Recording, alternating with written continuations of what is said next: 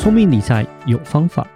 丰盛思维要掌握。我是布大，我是李莎。那些理财专家不说，有钱人不讲的秘密，都在打造你的潜意识。打造你的潜意识，告诉你理财专家不说那些事。大家好，我是主持人布大，我是布大人生与职场的好搭档李莎。布大是李莎，今天是愤青，我知道愤青整个就要烧起来了。有啦，我们录音室的那个冷气是非常凉的，嗯，对还不错，还不错。所以除了李莎以外，另外那个制作人跟布大可能都要穿外套，但是李莎实在太愤怒了。今天其实要讲的主题跟李莎愤怒的点其实是一致的，嗯，还真是很特别啊！大家分享一下李莎最近的状况。李李莎在那个粉丝页其实有讲过，就是管委会难做嘛，对对？那时候也有一些粉丝就是说，我这个很难啊，麻烦啊，很多事啊，所以里莎有说要讲一集跟管委会有关的，因为管委会其实跟钱也是有关啦，嗯，所有事情其实都跟钱有关了，就算你出家也跟钱有关了，嗯，对你化缘化多少嘛。要讲就是说，哎，其实我们在，尤其是北部地区啦，城市里面很少有人可以住到透天厝啦，嗯，就是整个地都是你的，其实比较少吧。比较少，比较少。大部分我们就住在公寓或大楼里嘛。对，尤其是如果你在所谓的蛋黄区的话，基本上不太可能，就可能要到蛋白区才有。就算有可能，那你就是那个唯一或唯二的那几个厉害的人 人士之类的。是是是。对，那所以其实，在就是一个小社会嘛，所有的大楼都是一个一个小的群体，所以都会有一个像是管理阶层无收入无薪的一个 volunteer，就是志工，对，就是叫管委会，没错。然后就要制定很多的规约。嗯哼。一开始。要先讲说，台湾管委会跟我们以前在美国的管委会其实差距非常大。我觉得法律的问题，对对对，有差有，当然有差，一定有差。主要讲是说，台湾是走情理法，就是很爱讲寡干净这种，是是是，所以都没有人在说法律是大便。那李莎今天真的气到直接说法律是大便。对，那在美国管委会的权限是非常大的。嗯，譬如说，你今天在家门口放了一个很丑的盆栽，嗯，你觉得很好看，但只要管委会的稽核人员觉得这个很丑，不好意思，限定你期限内先拿掉不说，嗯，来一个一百多块美金的罚单啊，就是放置不应该放的装饰品。对对对对对。对，然后其实像美国，你说有没有人可以在后院晾衣服？没有。哦，对，那个也是罚钱的哦。嗯，你只要让邻居觉得你很丑。你就可能就会遭到限改，就是限期改善跟罚款的。就是譬如说，之前美国有一个新闻，就是有一个社区，然后有一个男的，他不知道新，他就是要翻新他家，他把他的外墙全部漆成绿色。然后就被告了，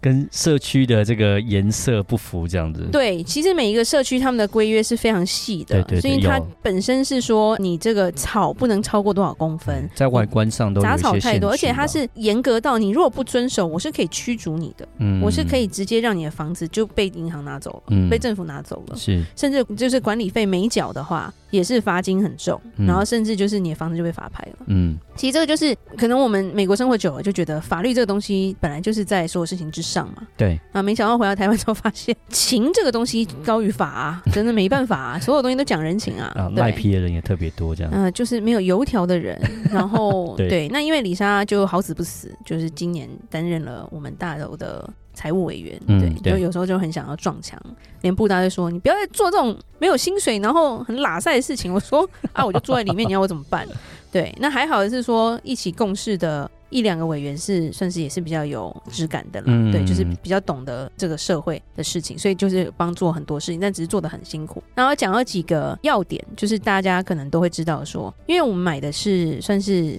第一手房，比较偏向新房子了，所以第一手房的话，建商就还在，嗯，因为建商他还有房子没卖掉嘛，对。对，所以要讲一个就是有一个建商不说的秘密。大家如果有在缴管理费或者住在大楼的话，你会知道说，一开始的房子就是说，当交屋之后，建商在帮大家成立管委会之后，因为基本上区权人要超过一个百分比之后，对对对，才会成立管委会。管委会是。然后这个时候会有一个所谓的公积金，是要给到这个管委会的。对。然后那个公积金的计算方式，其实网络都找得到，就是以它的造价的一些千分之一、千分之五，它有不同的造价。就是说，如果多少钱之内是千分之几，多少钱之后到多少钱中间又是千分之几，这样子。有个积聚了。这样的一个计算。对对。那李莎想讲的是，李莎很不能理解，李莎家的房子是有二十六层楼，都不是我的啊，只只有一户是我的哈。每一户每一层楼有四户。对。对，所以大概有九十九户了。是，对，然后基本上算是有些高楼层已经超过了那个豪宅税了。对对对，对，对，已经达到豪宅税的标准，所以是一个不差的大楼。嗯，对，那它其实是建商跟一个很有名的建商合盖的。对，所以李莎一开始觉得，因为是财务委员，所以就想说，哎、嗯，这个公积金大概会有多少？嗯，当我看到公积金的数字的时候，我觉得，嗯，我们是华夏吗？有点不太理解，因为实在是有点太少。嗯，后来才发现说，李莎就去查这个公式，才发现说这个造价，厂商去建商去报的造价，就是完全不合理啊。就是不合理到李莎觉得，你就说你都每一每一扇门是四十万的迪瑞门，好，九十九户迪瑞门有三千多万，对，你的造价才四亿，我怎么看看得懂啊？对，所以他给的公积金是非常低的，是对。那当然就是我们都没有做过嘛，所以不懂嘛，才发现说，哎、欸，建商其实有很多藏污纳垢的地方，对，让李莎其实很到现在还是蛮愤怒的。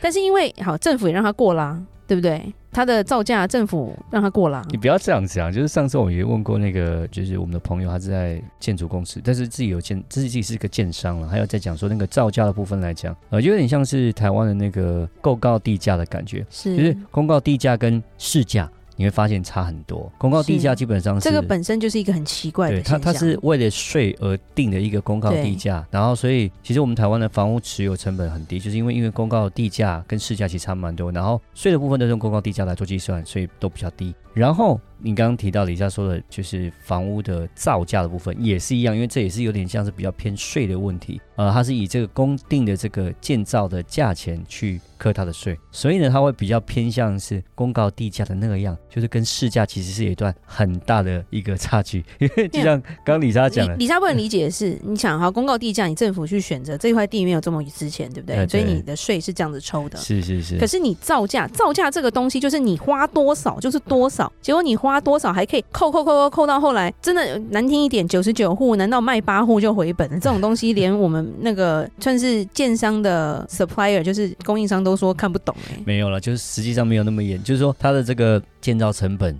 他这是只报税用的。跟它实际成本其实是有差距的，是，其实实际成本还要再加上有的没的加，当然我理解，但是因为这个报税成本造成了这个公式算出来的公共基金会非常的少哦，对，对所以一个聪明的建商理论上通常都会多加好多钱，是去给新的这个社区。可是李莎是觉得这个建商就是不可爱，就是照基本，他不是照基本走，他他应该自己口袋很深嘛，对，就是说看完就当你理解之后，你会发现哇，就是这些经理人员他口袋到底是塞了多少，他老板。不知道的钱了，我不多说。那当然啦，另外一个很夸张的就是，当成立管委会之后，然后因为我们一开始大家都是新人，就是没有人当过管委会的什么什么委员之类的，对对对，所以我们也不知道，就是厂商就是建商要交接，对，我们就交接。而且之前的管理员跟那个物业公司都是建商找的嘛，对，所以你知道什么叫做狼狈为奸，一丘之貉，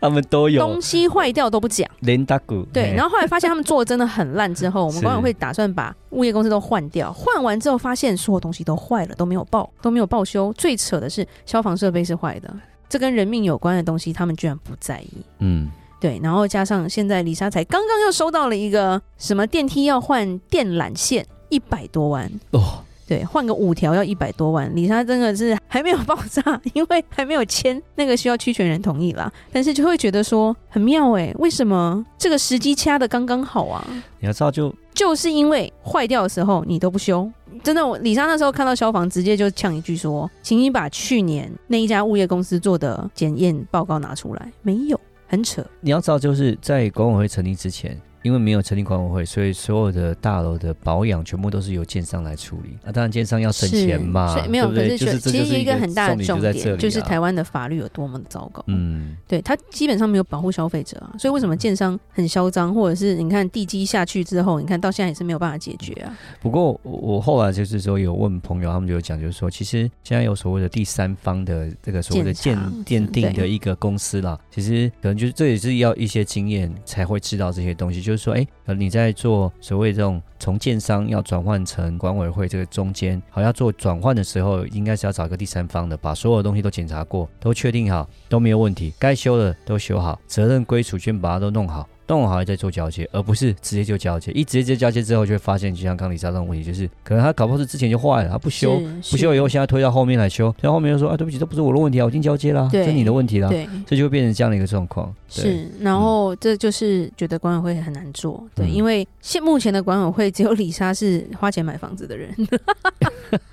对，大部分成员就是建商或者是地主户之类的，对，所以其实比较辛苦一点。那另外一个就是谈到就是要换厂商，因为换厂商要提高一些品质嘛，嗯，其实你会发现不一定你要换的厂商比较贵哦，其实有时候建商的报价更贵，你就会知道说啊，你也知道嘛，台湾有所谓的回扣两个字，你就不知道钱是去哪了嘛，嗯，对，所以换厂商提高。服务这东西我觉得很重要，尤其是你如果是住在一个不错的大楼，你要的不是一个警卫老杯杯守在门口那种感觉。嗯，现在的物业是讲求服务的，嗯，对，帮你开门啊，或者是有些社区还有咖啡可以喝嘛，对不对？嗯，那我们虽然就拮据一点，所以没有。那再来就是现在很多房子都是因为新开发或者是都跟，对，或者是那个老旧重建之类的，所以都会牵扯到你这整栋大楼新大楼里面会有部分的。户数会是地主，嗯，对，那地主的素质其实就很重要了。是，那这个就是很多像李莎在新的大楼也有一些认识新的一些朋友，跟地主其实也是认识，但是你会发现说花钱买的跟白白得来的，有时候素质是有有一个差距的。嗯，对了，就是如果假设这栋大楼本身很贵，可是这些地主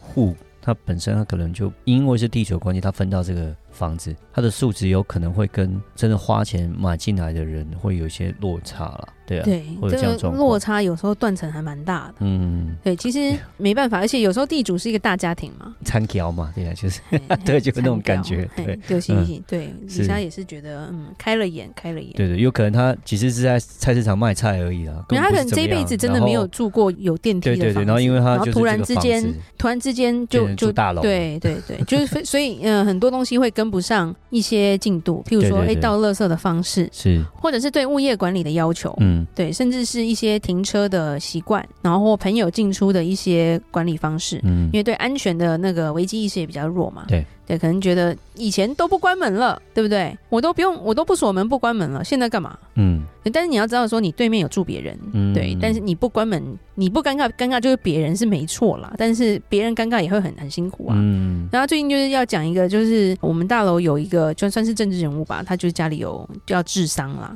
嗯，对，那其实身为在北部的人，真的没有想象过这么传统的事情会发生在自己住的区域里面了，因为以前就是有点像是那种都市传。传说的感觉，你知道吗？嗯、听到了一个传说，告诉你说，哎、欸，那个南部好像以前是怎样怎样怎样啊，或者是听到一些叔叔阿姨说啊，我以前我阿公的时候怎么样，在南部是怎样，嗯、结果就发生在这个时代、这个时候、这个时间的台北，对，然后在一个蛮贵的大楼的前面的路被封了。对，因为他们把路封了，而且法律规定只能封两天，他们给我封了四天。嗯，那当然，那这后面的特权我就不多说了啦。对，因为我没有办法，我等下被查水表，所以不多说。因为我发现说，在台北可能因为都市的关系，然后其实大家都一切现在都比较从简了，然后可能就是去第一殡仪馆啊，第二殡仪馆啊，然后他们就会在这个场地就直接办公祭加祭，就是把它解决掉。但是因为理论上，他那个法律是说，如果今天殡仪馆都客满。嗯，你没有办法有任何资源的时候，对，你就可以去要求封你家前面这条路，嗯，然后使用期限最多两天。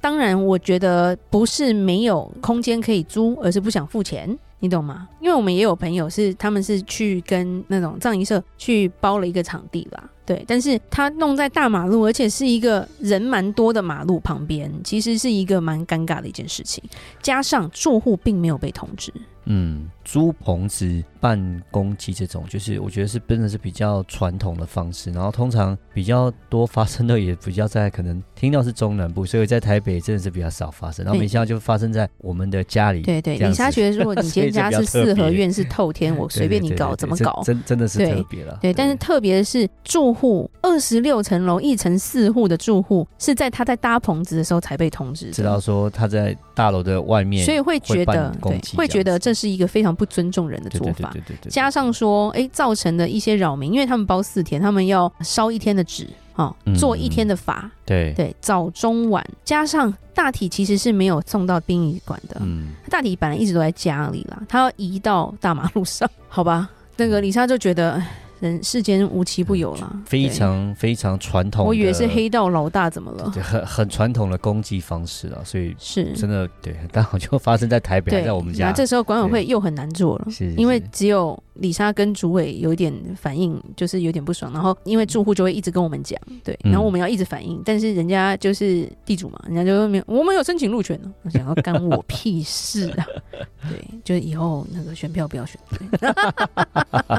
哎，不知道啦，才但是李莎只是说，哎，今天只是稍微当个愤青，因为管委会这些东西其实非常的复杂，之后可以一定会有未完待续的拉赛事情可以跟大家讲。只是说，我们如果真的住在大楼里，其实大家都要理解说，管委会其实要做事情非常多，嗯，所以你们要选的话，真的要选会做事而且懂得怎么做事的人，嗯、对，不是说啊随便那个谁家的那个阿姨阿伯来做就好了，真的不是像里长一样跟大家嘻嘻哈哈，你这个大楼就管理。的好，嗯，因为像财报这种东西，你觉得很多人看得懂吗？嗯，对，所以其实这个东西里面美感很多啦，所以希望大家也都能注意这样子。嗯、好，那我们今天讲到这里吧。嗯，聪明理财有方法，想掌握丰盛思维，就记得加入我们底下资讯栏的听众专属社团哦。想听李家讲商业故事，听我分析最新财经知识，就在打造你的潜意识。我们下期节目再见喽，拜拜，拜拜。